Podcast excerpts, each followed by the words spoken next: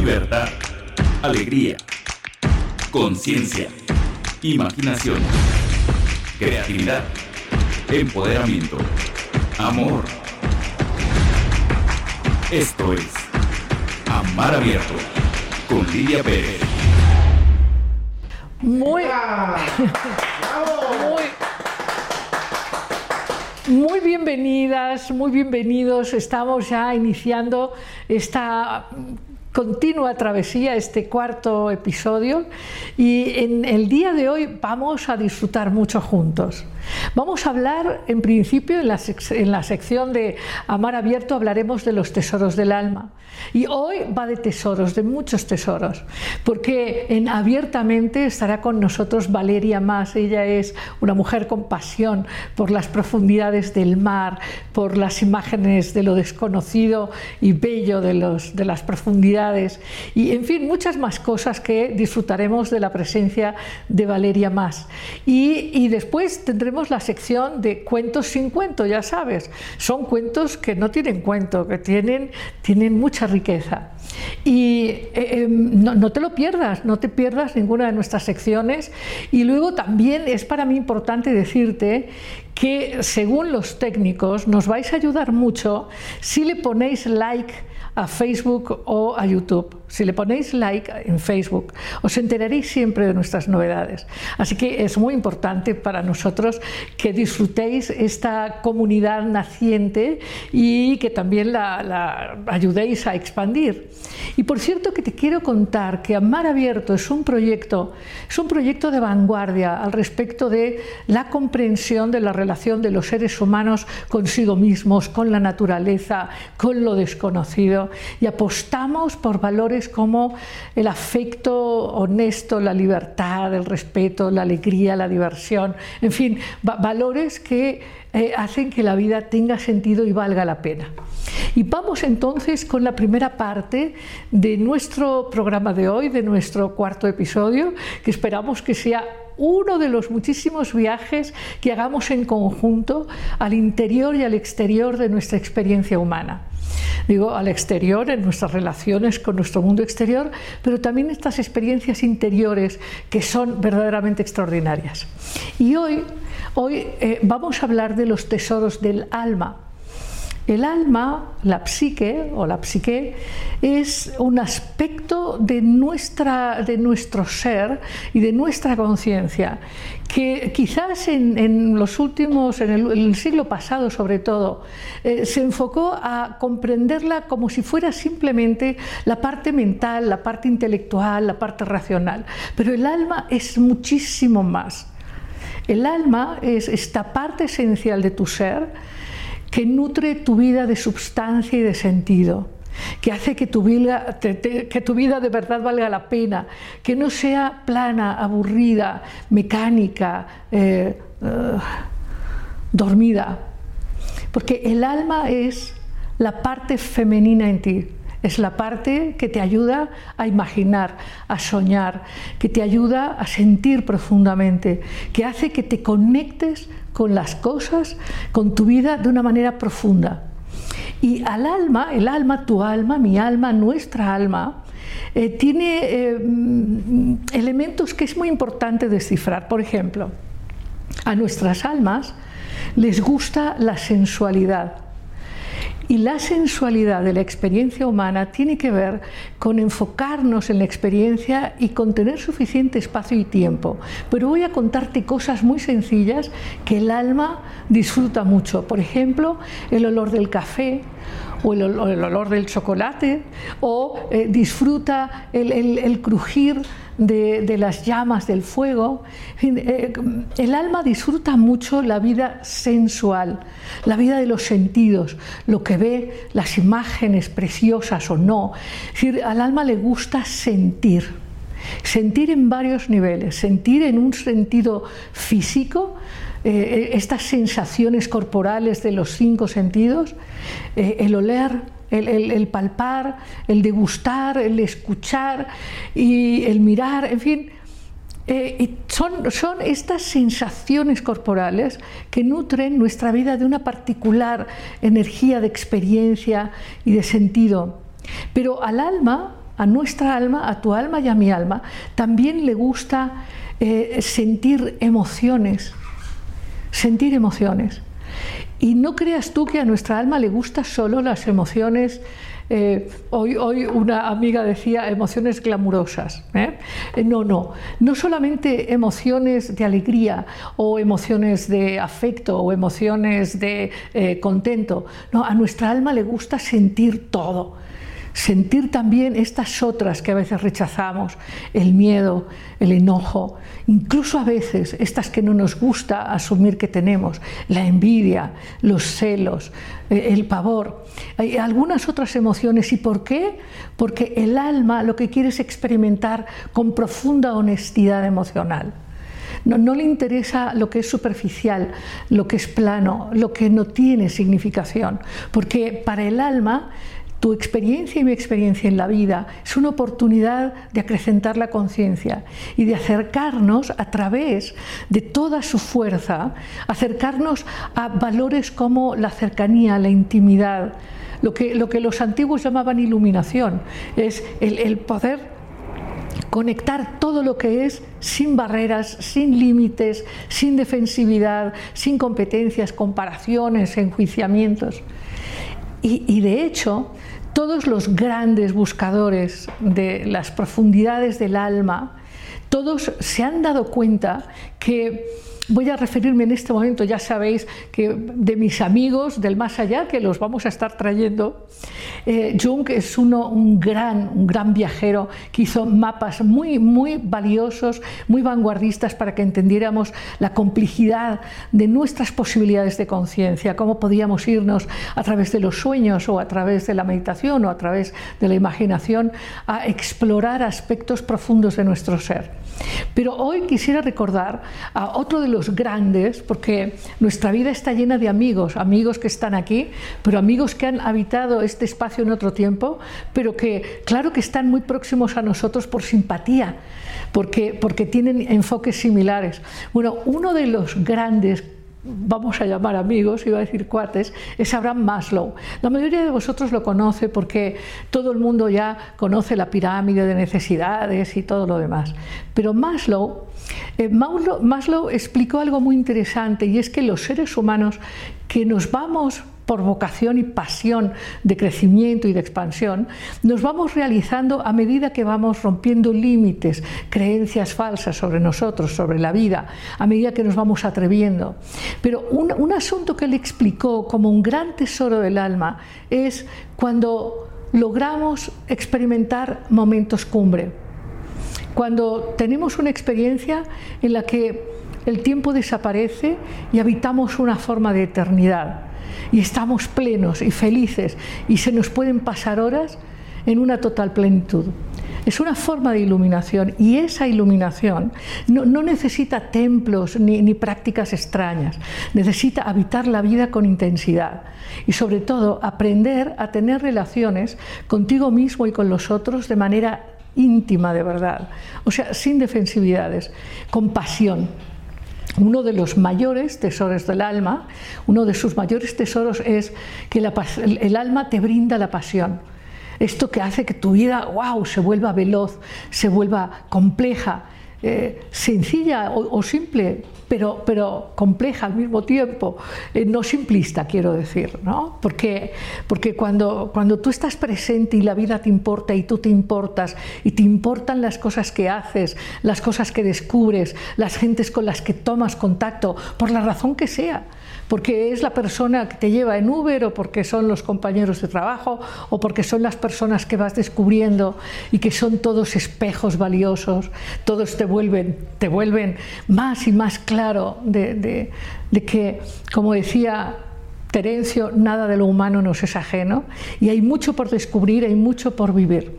Pero encontrar tesoros requiere algunas cosas, requiere deseo, hay que desear, ir al fondo del alma, del alma propia, requiere valentía, porque a veces lo que, lo que tenemos que traspasar, algunos miedos, algunas vergüenzas, eh, algunas envidias, algunos celos, eh, algunos enojos, a veces estas emociones que, que según el mundo ordinario nos parece que no están bien, eh, atravesar estas emociones nos da cierto, eh, cierta, cierto temor. Entonces, en fin, entonces hay que, requerimos valentía.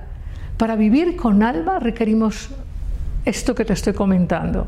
Vivir con alma es vivir conectado con esta parte en ti que hace que tu vida tenga sentido, que tu vida se vuelva valiosa, que tu vida se vuelva intensa, que tu vida, tenga enfoque, sentido, pasión. Y entonces hace falta que no te cierres a las emociones, sean cuales sean las que estás eh, sintiendo en tu cuerpo, en fin. Y esto requiere un poquito de tiempo. No podemos vivir tan a prisa, tan a prisa, tan a prisa, y tampoco podemos vivir bajo estos, eh, digamos, cartabones rígidos del perfeccionismo, de la autocrítica y la autoexigencia y la prisa y el más es mejor, porque no siempre más es mejor. Lo que es mejor es mejor, aunque no sea más, y a veces lo más no es mejor. A veces es, es mejor menos, más despacio, eh, más sentido, más consciente, más profundo, más veraz, más honesto. En fin, eh, en este espacio yo te he querido contar que la aventura de Amar Abierto es una aventura que está justamente enfilada a los puertos de la libertad, a los puertos de la intimidad, de la sabiduría, eh, del reconocimiento del valor de lo humano, que es nuestra experiencia humana es preciosa, y de, manera que dejemos atrás estas, estas creencias en el sacrificio, eh, eh, la negación de las emociones, eh, el desequilibrio entre lo mental y lo emocional, en fin, dejar, dejar algunas creencias y algunas miradas que, ya ya, ya, cumplieron eh, la etapa que tuvieron que cumplir y adentrarnos en nuevos paradigmas, nuevas miradas y sobre todo a vivir eh, a vivir con más luz, con más gozo, con más diversión, con más amor. Y este es nuestro empeño. Y después de esto, quiero invitarte, después de esta breve introducción, al reconocimiento del valor del alma en tu vida. el, alma, el alma es lo que trae sustancia a tu vida. Y si tu vida no, no la llenas de sustancia y de significado y de intensidad, se volverá muy plana, muy aburrida y muy sacrificada. Y eso no lo queremos. Ni yo para mí, ni tú para ti, ni lo queremos para la gente que amamos y, a medida que vamos pudiendo expandir nuestra mirada, no lo queremos para nadie. Así que es interesante en esta nueva etapa de la humanidad abrirnos a mirar el alma con un poquito más de, valoración, de sensibilidad y vas a ver que eso tiene mucho impacto. Y nos vamos ahora, en un instante, hablaremos abiertamente, en nuestra sección abiertamente con Valeria Más, y verás que disfrutaremos muchísimo de su presencia, y tendremos una nueva amiga y será fantástico. Muy bien, bueno, estoy, estoy encantada de tener aquí la presencia de Valeria Más. Ella es fotógrafa marina, eh, en fin, y eh, instructora de buceo, es, es un amante de descubrir lo desconocido también, ¿verdad, Valeria? Sí, sí, sí, sí. De hecho, comparto mucho esta visión de, de justamente llegar más allá de nuestros límites, tanto personales como físicos, y descubrir siempre algo que te enriquezca a un nivel profundo.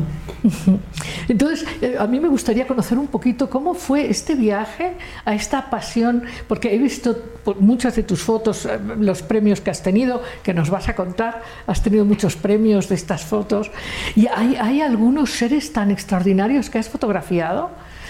Es impresionante lo desconocido. fíjate que, la, o sea, creo que mi acercamiento al mar, eh, yo estaba muy pequeña cuando la primera vez que, como, cuando desde muy chiquita, fui muy, como muy amante del mar y me creía sirena cuando tenía como ocho años y, jugábamos mi hermana y yo que éramos sirenas cuando íbamos a acampar a, a, este, a troncones en, ahí cerca de Cihuatanejo y después con el tiempo pues descubrí el buceo a través de la UNAM y, fue para mí realmente como justamente descubrir un mundo nuevo. Y hubo un momento que creo que fue como muy significativo porque estábamos justamente mi, mi papá, mi hermana y yo estábamos buceando en Belice y en eso frente a nuestros ojos pasaron tres rayas águila, éramos los tres que estábamos ahí y en eso pasaron tres rayas águila enfrente de nosotros. Nos miraron y nosotros como que fue una especie de conexión realmente mágica, o sea, fue algo como realmente muy, muy, muy especial, como si el mar nos hubiera unido y hubiéramos, o sea, y ellas hubieran llevado un pedacito de nosotros y nosotros nos hubiéramos llevado un pedacito de ellas. Cuando salimos de ese buceo estábamos los tres como en una especie de, de encantamiento, así que nos dejó toda la tarde como en, en la baba, ¿no? Y entonces como que no sabíamos qué nos estaba pasando y se lo platicamos a nuestro guía nuestro guía nos dijo, no, pues es que el mar los atrapó. Y yo decía, ay, no puede ser. Pero sí, a partir de ahí como que hubo justamente un, pues es como una atracción, o sea, el mar me, me jala, ¿no? Sí. Constantemente. Sí. Sí, hablábamos de que, de que compartimos pasiones que se parecen en la búsqueda de lo desconocido. Y, te contaba que para mí la pasión más grande es la pasión por el alma. ¿no? Y el alma y el mar tienen una conexión muy importante. El mar es símbolo de lo inconsciente, lo desconocido eh, en la propia psique individual o colectiva. Y, pero, pero cuando tú vas eh, físicamente al mar, necesariamente te tienes que atravesar muchas cosas, tienes que atravesar muchos miedos, te encuentras con seres, como yo te decía, luego a ver si volvemos a pasar algunas fotos en algún momento, no ahora, porque es importante ver tu rostro y tu presencia, pero, pero hay, hay, hay seres extraordinarios que no conocemos en el fondo del mar. Sí, sobre todo, fíjate que una parte es como cuando buceamos y cuando la gente se inicia en el buceo, pues hay esta, esta idea de que nos estamos metiendo a un terreno que no es nuestro y en realidad, pues sí, el mar es un, es un lugar que no nos pertenece. Y qué bueno que no nos pertenece porque de alguna manera también eso hace que no lo sintamos como nuestro, ¿no? Eh, pero eso también da pie a que podamos como descubrir a partir del mar muchas cosas a nivel personal y por eso es que el buceo también es, un, es una actividad tan, tan llena de satisfacciones y de retos. Porque justamente, primero, te, te, te enfrentas a que pues no sabes qué hay abajo, tú ves la superficie y ves para abajo y dices, pues no sé qué me voy a encontrar ahí, ¿no? Puede ser que me encuentre este, un pececito haciendo alguna actividad increíble, fantástica, que hay unas cosas increíbles que suceden en el mar, muy divertidas. Puede ser que me encuentre una mantarraya gigante que llegue a mí y que yo le eche sus burbujitas y que nade encima de mí, que me dé vueltas. Puede ser que me encuentre un tiburón que me llegue a ver y olfatear y que esté como curioso y luego se vaya. Puede ser que me encuentre un delfín, que llegue el delfín y que quiera posar para mí, que yo lo acaricie. O sea, puede ser que me encuentre pues casi que lo que sea. Nunca sabemos en qué nos vamos a encontrar. Eso es con lo que es maravilloso del mar. Pero también hay muchas cosas a nivel personal que cada quien... Eh, como trabaja cuando uno está buceando y eso es como lo que es muy bonito del buceo. Justamente hace poquito estábamos en un viaje, estábamos en un viaje de buceo con varios amigos y justamente uno me decía, es que lo que tiene muy era un recién iniciado, me decía, lo que tiene muy padre poder como esta actividad es que de este grupo todos los que estamos aquí tienen diferentes intereses. Este está interesado en perfeccionar sus métodos de, de, buceo técnico. Ella está empezando y tiene muchísimos miedos y es su reto como poder o sea, como controlar esa parte de los miedos y confrontarse y nada, nada. Y la otra chica es fotógrafa y ella anda buscando bichitos chiquitos y anda... Entonces es una actividad que se puede justamente como compartir y donde no hay yo voy más rápido que tú, o yo soy mejor que tú porque tengo el equipo más nuevo, o yo puedo más que tú. Por... No, es como una sinergia en donde todo el mundo está como contemplando, apreciando, valorando, pensando, profundizando en comunión y al mismo tiempo cada quien en su diversidad. Y eso, eso, eso, eso es muy bonito porque además en el buceo queda claro que el otro es tu fortuna. Uh -huh. El otro es tu fortuna. Sí. El otro no es tu enemigo, no es con el que vas a competir, no, no el otro es parte de, de, del sostén de tu realidad. Totalmente, y además es quien te va a salvar, porque si te quedas Así sin es. aire, pues con quién vas, con tu compañero para que te dé aire, y eso también hace que, que el compañerismo en el buceo es súper importante, porque tu vida, de alguna manera, aunque es poco probable que te quedes sin aire, pero puede suceder, tu vida pues depende de la persona que tienes al Así es, así es. Eh, que eso también pasa en nuestra vida ordinaria, nada más que no lo recordamos. Sí. Pensamos muchas veces que el otro es el enemigo, es con el que hay que competir o juzgar, cuando en realidad deberíamos aprender a entender que el mundo es nuestro amigo. Uh -huh. Sería muy interesante. Y entonces bucear se vuelve una experiencia eh, de, crecimiento a muchos niveles.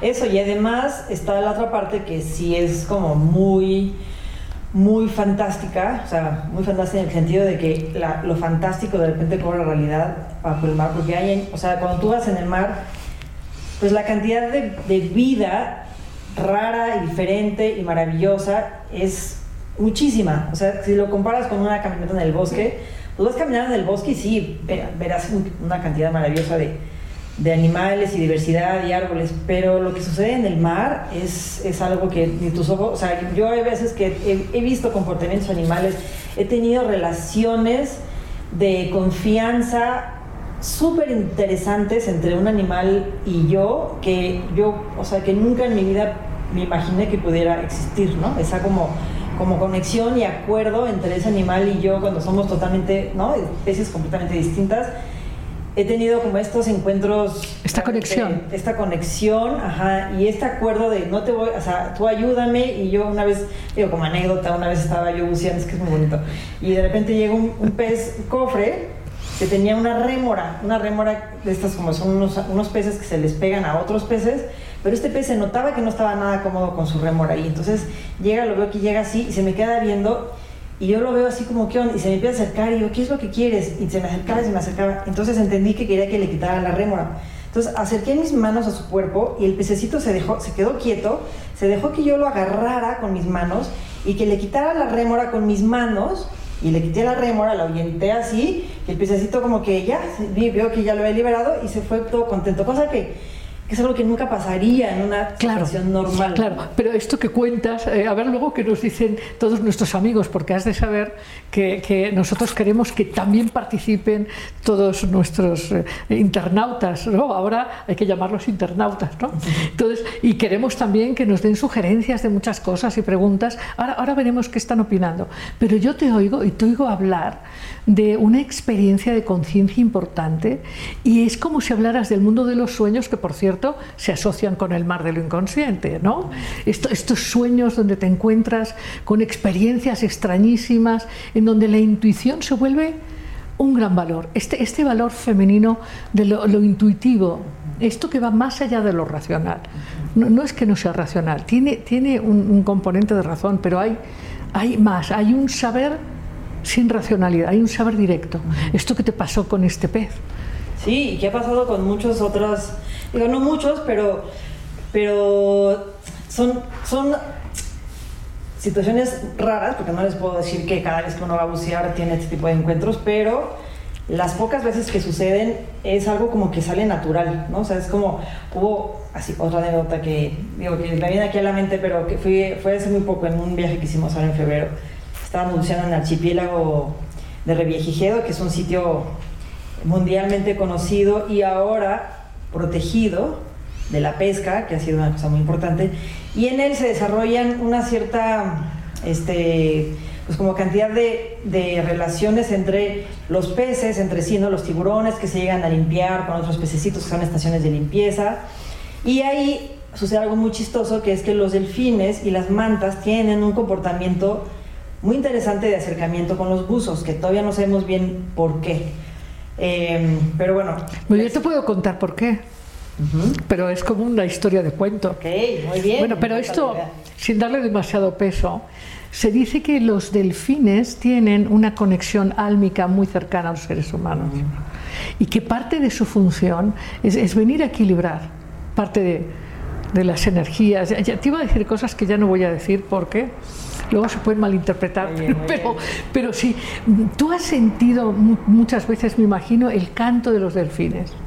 Sí, el canto de los delfines, aunque fíjate que el canto de los delfines es muy interesante porque cuando hemos estado buceando y que hay delfines cerca, eh, es, un, es un sonido muy penetrante e incluso no te diría que, que se oye como una especie de de, de, de, como el de las ballenas. de las ballenas sí, de las ballenas tú vas buceando y oyes las ballenas y es de cuenta que empiezas a flotar y a danzar en el mar al, al compás de sus cantos porque es una cosa así fantástica. Pero el de los delfines es como que los delfines cuando hemos, los hemos escuchado, por lo menos en mi caso, pues están como muy activos, están buscando, están cazando, están y entonces ese sonido es como un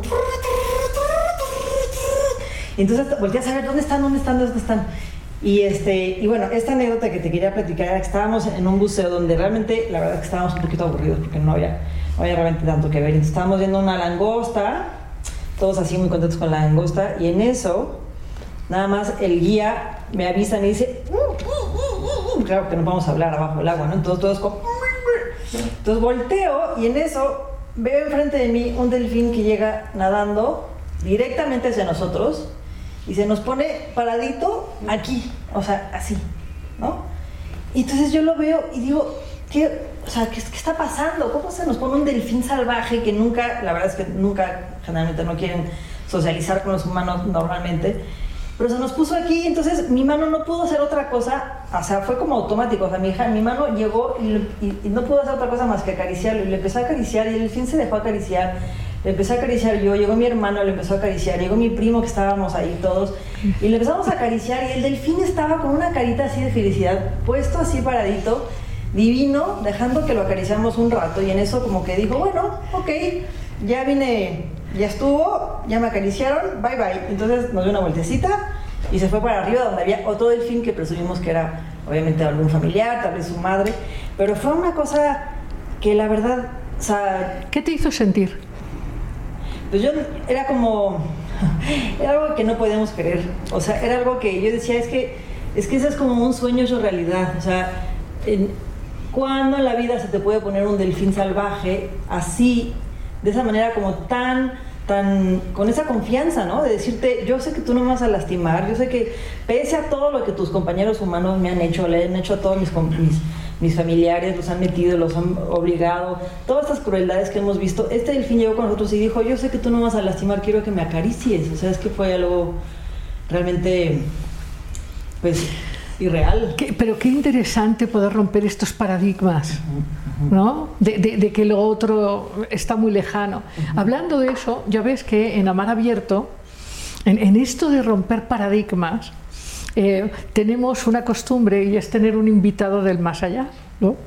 Solemos decir que tenemos siempre un gran invitado del más acá y un invitado del más allá, con cierta resonancia, cierta simpatía, ¿no?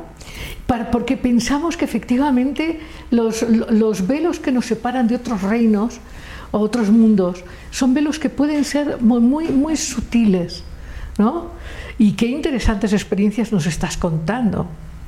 Sí, además fíjate que la verdad ahorita que estoy viendo a Jacques Cousteau y toda esta, esta narración, me encanta tenerlo aquí porque de alguna manera él representa eh, pues el pilar de esta nueva visión que tenemos del mar, ¿no? Muchos años antes el mar fue considerado como un peligro, como algo desconocido, los animales marinos eran vistos con mucho temor y además no eran como, depende de las culturas, ¿no? Hay culturas donde sí, los han también considerado como dioses protectores, pero, pero creo que Jacques Cousteau eh, fue un gran emblema de la conservación y una visión eh, muy creativa, muy imaginativa, un gran inventor que lo que quiso a través de sus más de 100 documentales, libros, eh, investigaciones, descubrimientos que hizo, fue llevarle a la gente común y corriente que somos nosotros, que estamos aquí en la Tierra y que tal vez muchos de nosotros no podemos ir y conocer esas profundidades, llevarles el mensaje de que el mundo marino es un mundo rico, es un mundo que merece la pena conocer y que además es, un, es una riqueza eh, muy, muy, muy grande para todos nosotros, para todo el planeta. Entonces su mensaje siempre fue, pues conservemos lo que tenemos, conservemos el mar, démosle un freno, frenemos toda esta este, vorágine de- industrial que está acabando con, con la vida, no nada más en la tierra, sino en el El mar, mar. y que está acabando con nosotros mismos. Entonces, eh, pues el tenerlo aquí enfrente es como muy inspirador. Oye, también esta, esta, esta capacidad, este genio de conseguir todos los fondos que necesitó para los grandes viajes, los grandes... Es, Sí, sí, sí, sí, él fue, realmente fue como de estos personajes renacentistas, así como... exacto, un, gran, renace- sí, un ¿no? gran hacedor de mapas nuevos. Sí, así es, así es. Y, y fue también el que, el que permitió llevar con su, a través de sus cámaras y un poco también por eso me identifico tanto con él porque él llegó, grabó, inventó el sistema autónomo de respiración que tenemos los buzos, él fue el, el co-inventor de ese sistema que permitió a los buzos librarse de todos estos cables que los tenían atados y, dejarnos libres adentrarnos al mar con nuestras cámaras y llevar a la gente afuera y transmitir el mensaje de justamente eh, de la importancia de la vida en el mar. Y creo que es el mensaje que también transmiten las mantas. Las mantas gigantes, yo digo que son las embajadoras del mar, porque ellas son estos seres maravillosos, gigantes, miden más de 5 metros, que con su mirada, realmente al, quienes hayan buceado con alguna manta gigante, eh, no, no, pueden decir que, estoy mintiendo, porque realmente la mirada que establece la manta gigante es, es, el animal que tiene el cerebro más grande de todos los peces, relativo a su tamaño, porque el, el sí. relativo a su tamaño. Y son seres súper inteligentes, eh, y cuando acercan su mirada a la nuestra, pues nos transmiten este mensaje que dice, protéjanos, comparten nuestra vida y llévale a la gente este mensaje de conservar, de conservarnos a nosotros. ¡Wow! Qué, interesante. Pero yo, yo, quiero saber quién nos está hablando, qué están preguntando, qué están diciendo. Por cierto, déjame contarte, Valeria, que uno de los cuentos que voy a contar esta noche me lo propuso un internauta, Salvador Ruiz Oyoki. Entonces, así como él me ha sugerido cuentos, yo quiero que participen muy activamente de este proyecto de Amar Abierto, que se convierta en una comunidad tan unida como, como esta preciosa comunidad de, de, los viajes, de los buzos. ¿no? Me parece que estamos en un momento de la humanidad donde tenemos que aprender a llevarnos de otra manera uh -huh. con la realidad. Pero cuéntanos ¿qué, qué, quién está, qué, qué, qué dicen. Pues mira, nos, nos tenemos muchos comentarios acerca eh, de la invitada, es una excelente invitada el día de hoy. Eh, también eh, nos hacen algunos comentarios, algunas preguntas hacia ella. Por ejemplo, Gaby Valenzuela dice, wow, qué programa tan más interesante, el gran misterio del mar. Princess Pau dice, qué bonito tema, acorde al pasado 8 de junio, que fue el Día Mundial del Océano. Ella describe tan bonitos sus encuentros con los animales en el mar. Miroslava Casablanca pregunta, ¿Cuáles han sido la experiencia más impactante sorprendente que ha tenido la invitada bajo el mar? Eh, otra pregunta que también eh, nos hacen es, ¿cuál ha sido la situación más peligrosa que ha vivido, buceado, eh, y, cómo lo enfrentó? Este, son algunas de, de las preguntas que hacen. ¿Cuál ha sido la enseñanza más profunda que te ha dejado el contacto con el mundo marino? ¿Y cuál es el principal reto al bucear? Clarisa Portal hace esa pregunta. Muy bien, muy bien. Por cierto, quiero recordar que es muy importante que todas las personas que están ahora cercanas, que por favor eh, pongan like, porque eso hace que nuestras siguientes programaciones les lleguen y todo lo demás y que pongan también like, like en YouTube y, y, se suscriban y que pongan compartan. Likes, likes. bueno, entonces vamos con... Y además quiero decirles que eh, yo personalmente leo to, todos los correos terminando el programa. Para mí es fascinante sentir la presencia de todos los amigos y entonces, aunque no siempre el programa hay espacio para nombrar a todos, pero, pero que sepan que sí, están considerados de verdad con el alma. ¿eh? Si me y, permiten, nada más también sí. recordar, estamos en YouTube en vivo y en YouTube eh, dicen que son unas bellísimas fotos las que pasamos al principio que hizo Valeria. Es una excelente fotógrafa, eh, fotógrafa submarina. me encanta escucharte, Valeria, tus maravillosas experiencias. tanatóloga Chantal dice, qué bella y qué pura la conexión entre el mundo salvaje y libre en el mar. Son historias de otro mundo, el mundo submarino. Y como bien dices, es fascinante. Muchas gracias por compartir. Son mensajes que le, que le, envían a Valeria a través de YouTube, que también estamos transmitiendo en vivo. Muy bien, muy bien. Entonces, vamos a ir contestando esas preguntas, ¿no? O sea, eh, te preguntaban cuál ha sido la experiencia eh, más impresionante, la de más peligro, la enseñanza más profunda. Bien, sí, qué, qué buenas preguntas, la verdad. Eh, pues yo creo que la, justamente la primera pregunta es difícil porque muchas veces me preguntan justamente cuál es tu sitio favorito para bucear, por ejemplo, ¿no? ¿Qué, es lo que buscas al, meterte allá abajo y cómo es que tú consigues eso que tanto buscas abajo el agua? Y en realidad es muy difícil porque cada sitio, realmente de verdad, que cada sitio, así sea un tanque en Xochimilco, donde una vez me metí a buscar ajolotes, puede representar una o sea, una, un encuentro a nivel tanto personal como con estos seres maravillosos que hay dentro del mar, Entonces, eh, es muy difícil hablar de, como de lo más, de lo que más me gusta, de lo más impresionante, porque les puedo, depende mucho de, la, de ese momento que estoy viviendo, ¿no? Entonces, pues varios de estos momentos que les platicabas con estos encuentros con las mantas, incluso encuentros personales, he llorado, he reído, este, he gritado en el mar porque justamente el mar me, me, me confronta, estamos en un silencio, ¿no? O sea, no hay comunicación, no hay manera de platicar, no hay manera de escuchar nada más que nuestro silencio y nuestras burbujas. Eso nos obliga mucho a justamente adentrarnos en nuestra verdad más profunda de verdad a muchos niveles, y, y, encontrar esas respuestas, esos, esos reflejos que estamos pues como buscando y, y pensando y amando. Entonces, eh, pero bueno, la, respondiendo a la otra pregunta por ahí. Lo, lo más peligroso. Lo más peligroso.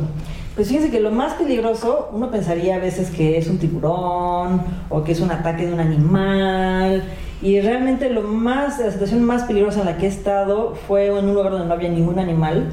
Era en una cueva, en, eh, en, una, en un cenote, en Mérida. Eh, y nos metimos, mi papá, mi hermana y yo, sin tener realmente la experiencia que necesitábamos tener en ese entonces, éramos muy jóvenes.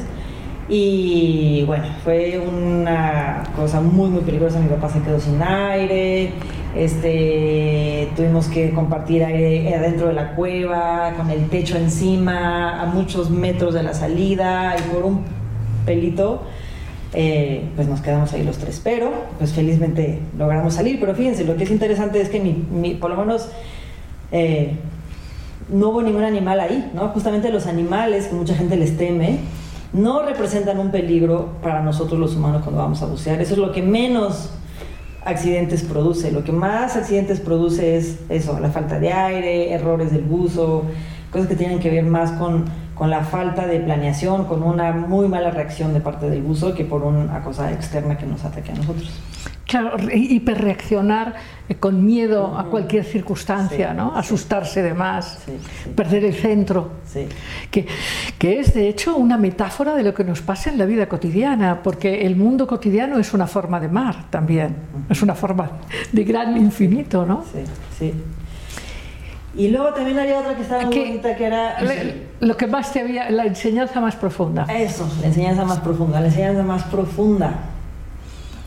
Yo creo que la enseñanza más profunda eh, y que todavía cada vez que, que, tengo ese encuentro mm, pues me saca como lágrimas porque me emociona muchísimo es este es esta como comunicación que hay en por lo menos una de las comunicaciones profundas que he tenido con las mantas gigantes y por eso es que les llamo como las embajadoras del mar porque em, cuando uno va a bucear, por lo menos en, este lugar que se llama Archipiélago Revillagigedo, que es un, es un emblema de la conservación en México y es un lugar realmente muy especial que debemos de conservar. Estos seres gigantes que habitan en- en ese lugar, que son además animales que migran, no tienen aguijón, no nos pueden atacar de ninguna manera, comen plancton, pero a ellos les gusta jugar con nuestras burbujas. Ellos sienten un placer, justamente lo que tú decías del alma, ¿no? Claro que tienen alma las mantas, porque las mantas les gusta sentir las burbujas en su pancita, recorrer, recorrer todo su cuerpecito. Entonces, ellas entienden, por alguna extraña razón, que los humanos que estamos ahí no las vamos a atacar. En otros lugares del mundo, muchas mantas son matadas por, por hombres y por lanchas, y- pero en este lugar nadie las ataca. Entonces ellas llegan, se te acercan, te ven a los ojos, y si ellas establecen esa conexión con tu mirada, se dejan, se ponen como así, una especie como de pancita, para que tú llegues por abajo y te pongas así, muy cerca de ellas, yo boca arriba, ella así, y entonces tus burbujas que suben a la superficie chocan con su cara y se deslizan por su panza y ellas les fascina eso, entonces se pueden quedar así un buen rato, como flotando, y uno ahí pues echándole burbujitas, hasta que se van y luego si les gustó tu masaje pues pueden regresar contigo y volverlo a hacer lo cual es una cosa como, como fantástica porque cómo es posible que un animal de ¿no? que tenga como esa historia de abuso y de violencia en contra de ella pues no o sea no lo tenga en este momento y que establezca esta conexión con el ser humano y diga esto no pues apapáchame, acaríciame, quiero sentir tus burbujas y quiero sentir, y quiero además establecer esta conexión visual y empática. Esta cercanía. Esta cercanía que es, este... ¿Alguna vez has, me imagino que sí, que habrás escuchado cuentos de hadas sobre la relación de seres marinos con seres humanos? Sí, las sirenas, ¿no? Todas estas historias de sirenas, que soy una gran apasionada de las sirenas. Y, y finalmente es eso, o sea, ahí está finalmente, pues en, un sentido muy profundo, pues venimos todos del mar, ¿no? Entonces, yo creo que sí estamos muy, este, pues sí, como muy vinculados, tanto con los seres del mar. Ah, pues ahí está la manta gigante, exacto, ahí está la manta gigante. Ella es, ella es una de las que he hablado y, y bueno, sí, son, son seres realmente muy, muy grandes, son muy impresionantes cuando uno los ve llegar pues son seres de 5 metros, ¿no? O sea, 5 metros es, un, es realmente un animal muy, muy grande. ¿Dónde está su cara? Su cara, lo que vemos en la parte derecha, digamos, como unos cuernitos, son sus lóbulos cefálicos que despliegan cuando comen como si fueran una cuchara y que enrollan cuando nadan y que tienen además como, y que se mueven como para sentir, son un poquito como sus antenas, digámoslo así. Entonces ellos tienen sus ojitos al lado, o sea, en la parte como de su, cabecita, y la boca la tienen por enfrente. Cuando ellos comen, la abren muy, muy, muy grande para poder comer como este, este plancton, comen en, forma circular. Son, son animales realmente fascinantes. Em, y hubo, hubo, un tiempo que, que mucha gente le gustaba montarlas, ahora ya no se, ya no se permite eso, nadie las puede tocar, hay que, hay que respetarlas.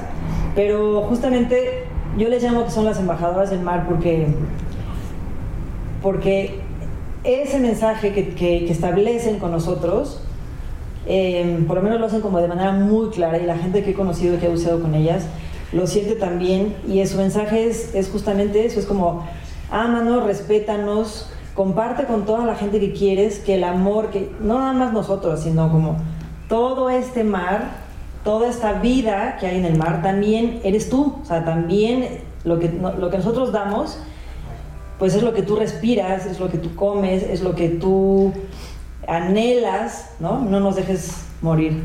Oye, y, tomar fotos, porque no hemos hablado mucho de esta otra pasión tuya, de, enfocar tu mirada en, en, lo desconocido y en la belleza. Cuéntanos un poco del enfoque de tu mirada.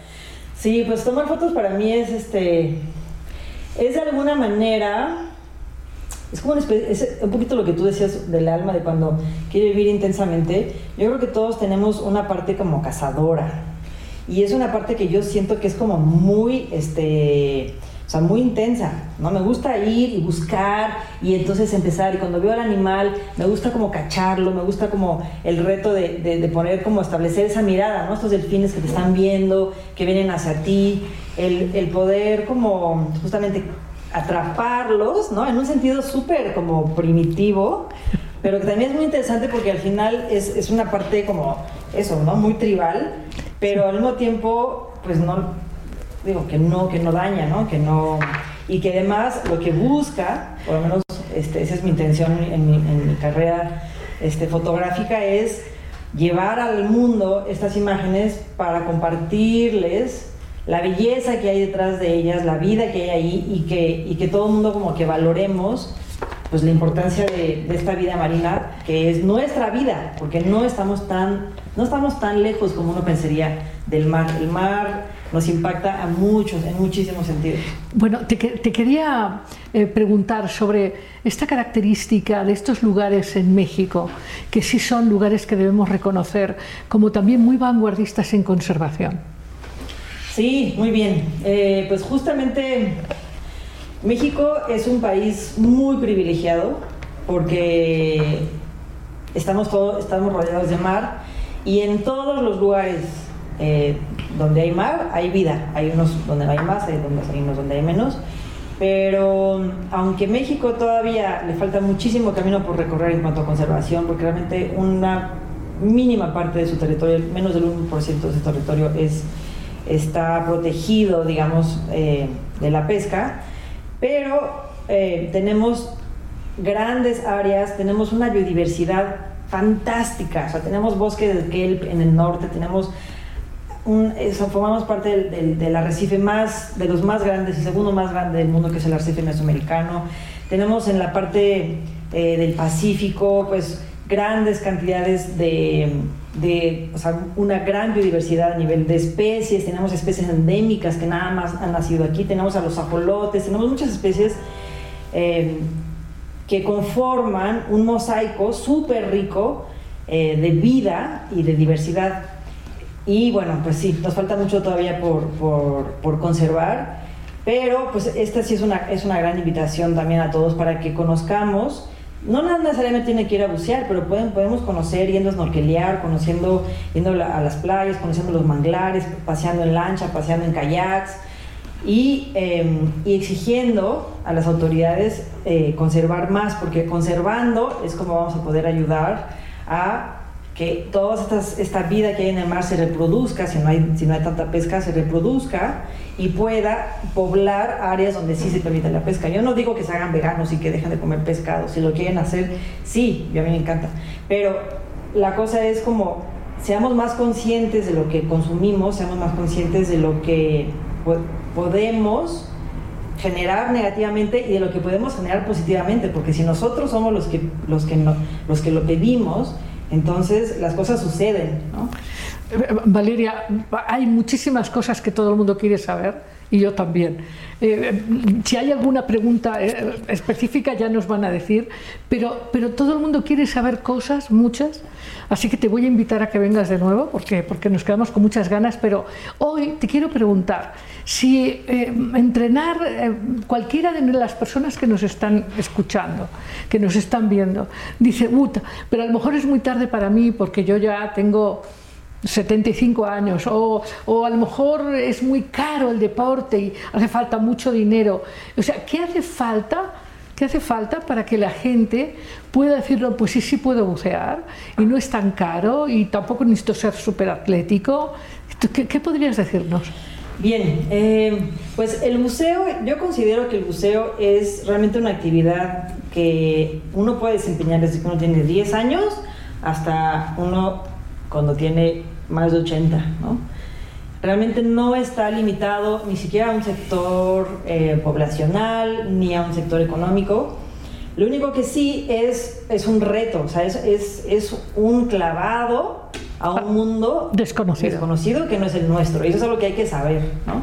Y para eso es que muchas veces los entrenamientos que hacemos los instructores los preparamos para que ustedes sepan que sí, o sea, saltar justamente a lo desconocido y llevar tu capacidad de enfrentar tus miedos, de respirar bajo el agua, de hacer ciertas habilidades, pues requiere de parte tuya una, un trabajo, ¿no? Un trabajo interno importante, pero eso no quiere decir que no lo pueda hacer, o sea, realmente em, yo creo que más que, decir tú sí puedes, no puedes, depende mucho de cada quien y es un sueño. O sea, la gente que realmente tiene ese sueño de conocer el mar, de ir, de aventurarse, de conocer ese lugar eh, igual ¿no? como profundo dentro de sí mismo, pues es, eh, si, lo, si, lo quiere con, muchos, con mucho empeño, lo puede lograr sin problema. Y hay mucha gente que da estas experiencias, hay que hacerlo con alguien certificado, que sea alguien confiable, que sea un, instructor certificado, eso sí es muy importante, pero eh, pues es... Y hablando de dinero, es muy caro invertir en todos, el equipo. Es que en realidad no es que, no es que sea caro y tampoco es que sea barato, en el sentido de que uno puede ir a Veracruz y contratar un servicio de buceo y hacer un Discover, por ejemplo, ¿no? Y eso cuesta 1.900 pesos. Entonces, si uno tiene 1.900 pesos para llegar a Veracruz y pagarle a una a esta eh, empresa para que lo lleve a uno a bucear, pues eh, digamos que eso sería, ¿no? Ahora, si uno quiere ser un buzo recurrente, que tenga su equipo, que tenga ya como su propia autonomía, que lo haga de manera como muy constante, pues entonces sí vale la pena comprarse sus equipos y eso ya es otra inversión. Pero realmente la experiencia de bucear, incluso puede uno rentar eh, los servicios de buceo de manera recurrente también, y no es que sea Claro, es, como todo en la vida, si lo quieres, lo tienes, ¿no? O sea, si hay amor y pasión. Sí, sí. Y sobre todo que, digo, como experiencia sola es algo que, que yo creo que todos podemos hacer, o sea, no es un precio, o sea, no es como ir a, no sé, ¿no? O sea, hay, hay actividades que sí eh, implican un gasto mucho mayor. Y esto es pues ir y subirse a una lancha y tener una experiencia de buceo, eso no es tan, tan, tan caro, es más bien como una cuestión más, más personal. Muy bien. Oye, ¿un teléfono donde se puedan conectar contigo? Sí, claro que sí, me pueden marcar. Si lo puedes repetir despacito, por favor. Ajá, es el 55 54 16 83 65, ese es mi teléfono celular, y me pueden contactar por mail en Valeria más, que se escribe M-A-S, G de gato, o sea, Valeria más G, arroba yahoo.com. Muy bien, muy bien. Estoy segura que vas a recibir muchas eh, preguntas, pero además había en este momento, hay, ¿verdad, Edgar, algunas preguntas importantes y... y...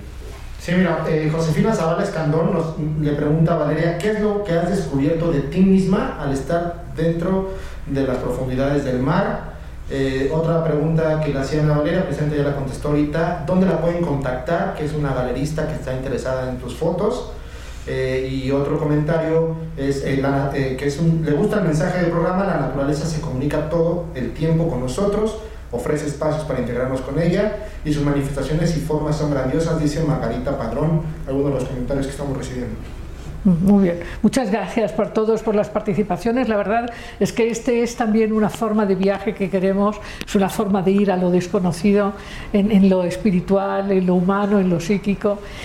Y bueno, ha llegado un momento en donde queremos eh, hacer un poquito de juego. ¿Eh? una serie de palabras así, eh, en donde tú puedes contestar o una anécdota o otra palabra, así inmediatamente. ¿no? Te- vamos, un juego breve, breve. ¿no? Eh, vamos a pensar la palabra ternura. Ternura. Ay, pececitos juveniles y plénidos, son lo máximo, son lo máximo. Fuego. Fuego, wow. Pues ahí sí me tengo que conectar con algo más heavy. Un incendio, un incendio en Australia donde los koalitas están muriendo, no sé qué es. Infancia. Ay, infancia.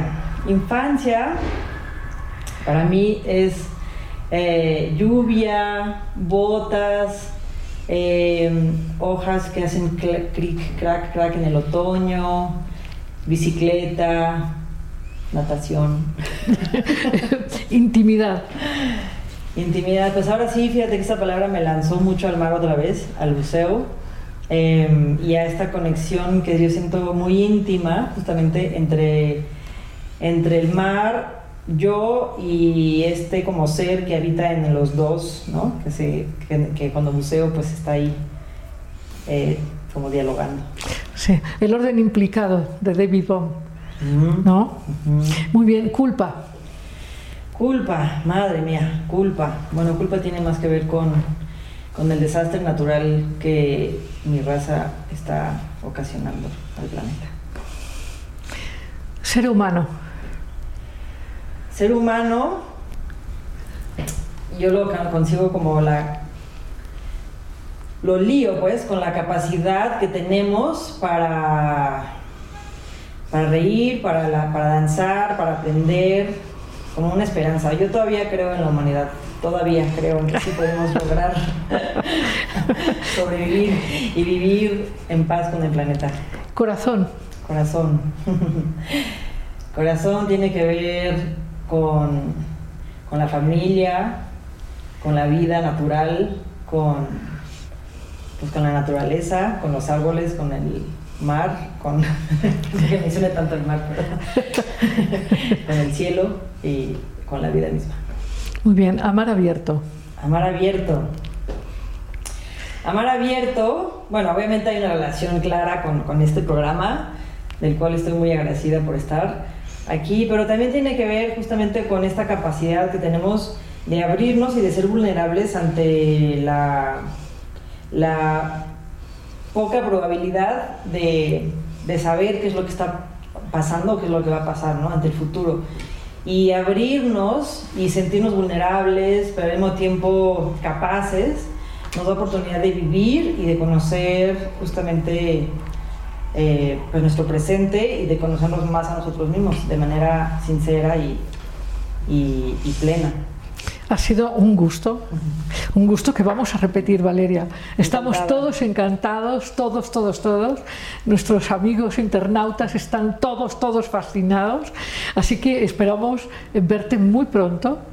¿eh? Y, y muchísimas gracias, ha sido deliciosísimo escucharte y, y resonar con tu pasión, con tu profundidad, con tu vulnerabilidad. Precioso. Muchas gracias.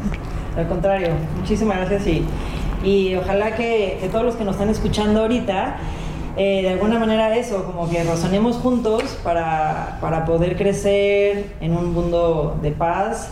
Y como decía Jacques Cousteau, en el mar no hay presente, ni pasado, ni futuro, solo hay paz. Muy bien, pues amigos, ahora brevísimamente entraremos en nuestra sección Cuentos sin cuento, narrando una de las, eh, una de las sugerencias de un internauta de Amar Abierto. Venimos en nada, en medio minuto estamos aquí en nuestra siguiente sección.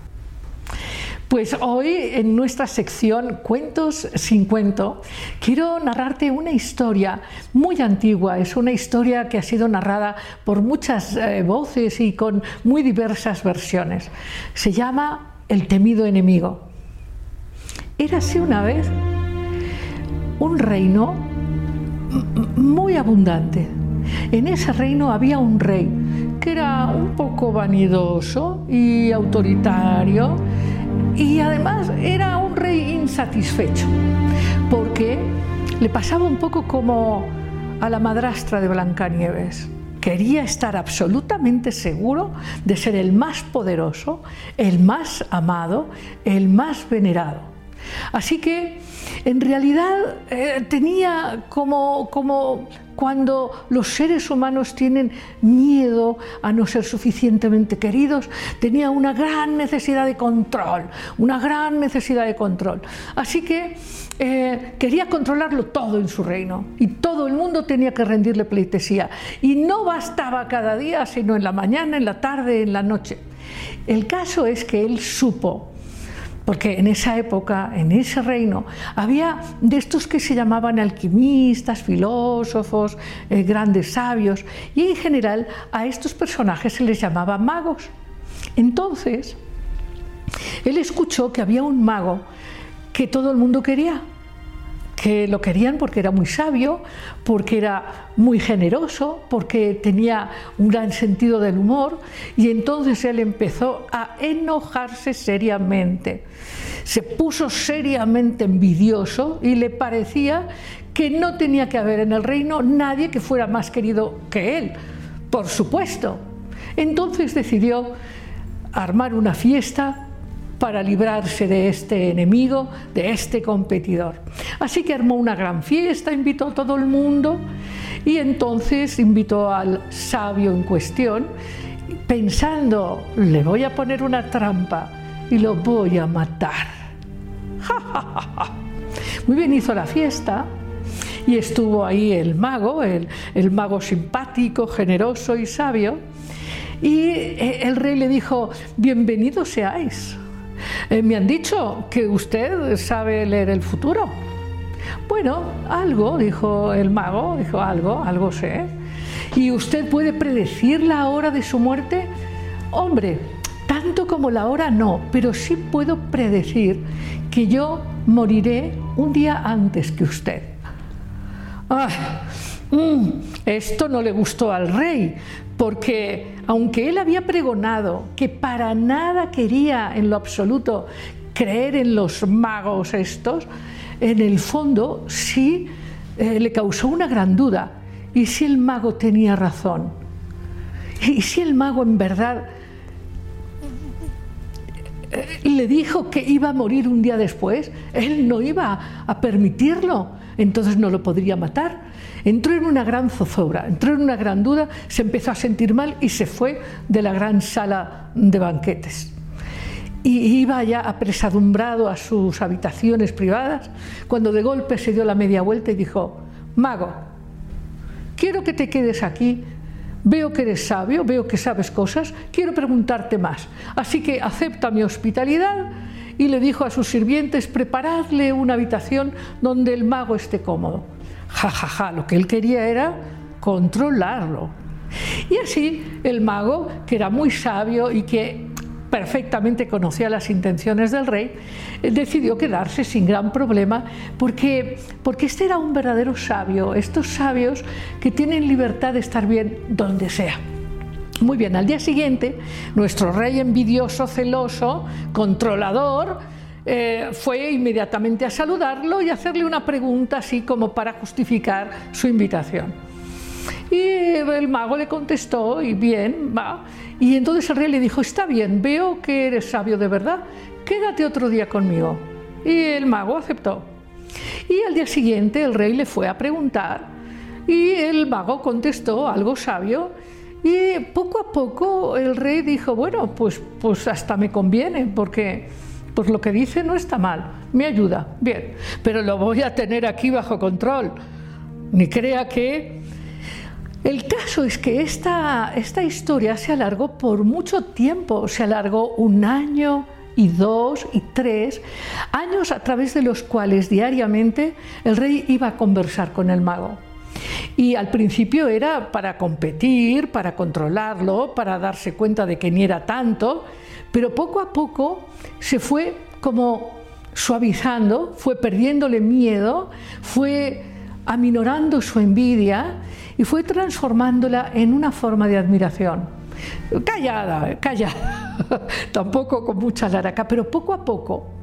El caso es que con, los meses, con los días, con los años, eh, el rey empezó a transformarse porque el contacto con el mago y con su sabiduría lo empezó a hacer a él también un poco más sabio. Eh, lo llevó a darse cuenta esa, eso, que, que él era un, en fin, que nada de lo humano le era ajeno y fue aprendiendo muchas cosas. El caso es que una noche, una noche especial, el rey decidió contarle al mago, después de años de esta relación, eh, llegó a su habitación y le dijo, hoy quiero contarte algo. Déjame contarte que el día que te invité por primera vez, en realidad yo quería matarte. Y me desconcertaste mucho con tu respuesta. Y después te tuve miedo pero, he aprendido a quererte, a admirarte y hoy siento que mi corazón eh, quiere expresarte esta verdad. Y a esto el mago le dijo, bueno, yo también tengo que confesarte algo. El día que me hiciste la pregunta de si yo sabría determinar el día de mi muerte, vi claramente que tú llevabas tu mano a la empuñadura de tu espada y para mí no hacía falta ninguna magia para saber que lo que tú querías era matarme. Por eso yo te conté la historia de que yo moriría un día antes que tú. Pero en realidad esto no es cierto, no es cierto, no te lo creas, solamente te lo dije para asegurarme de que no me mataras. Bueno, el caso es que los dos se abrazaron, entraron en una gran, gran, gran sensación de cercanía, de, cariño, de admiración mutua. Y, y la historia cuenta que esa misma noche el mago murió. Y al día siguiente el rey cuenta la historia que se llenó de tristeza, de verdad, que él mismo cavó una tumba en los jardines de palacio, que estuvo llorando, que estuvo adolorido, porque realmente extrañaba a este que había sido su gran compañero, eh, su, gran aliado, su gran consejero, su gran amigo. Y cuenta la historia, no se lo van a creer, pero así fue, así lo contaron y así fue. Y es que el rey al día siguiente murió. ¿Será que el mago tuvo razón? ¿Será que fue una coincidencia? Pues así es, colorín colorado. Nos vemos el jueves en punto de las 8 de la noche y mándanos comentarios en YouTube y aquí en Facebook y sugerencias. En fin, enriquece este viaje de Amar Abierto. Hasta el jueves.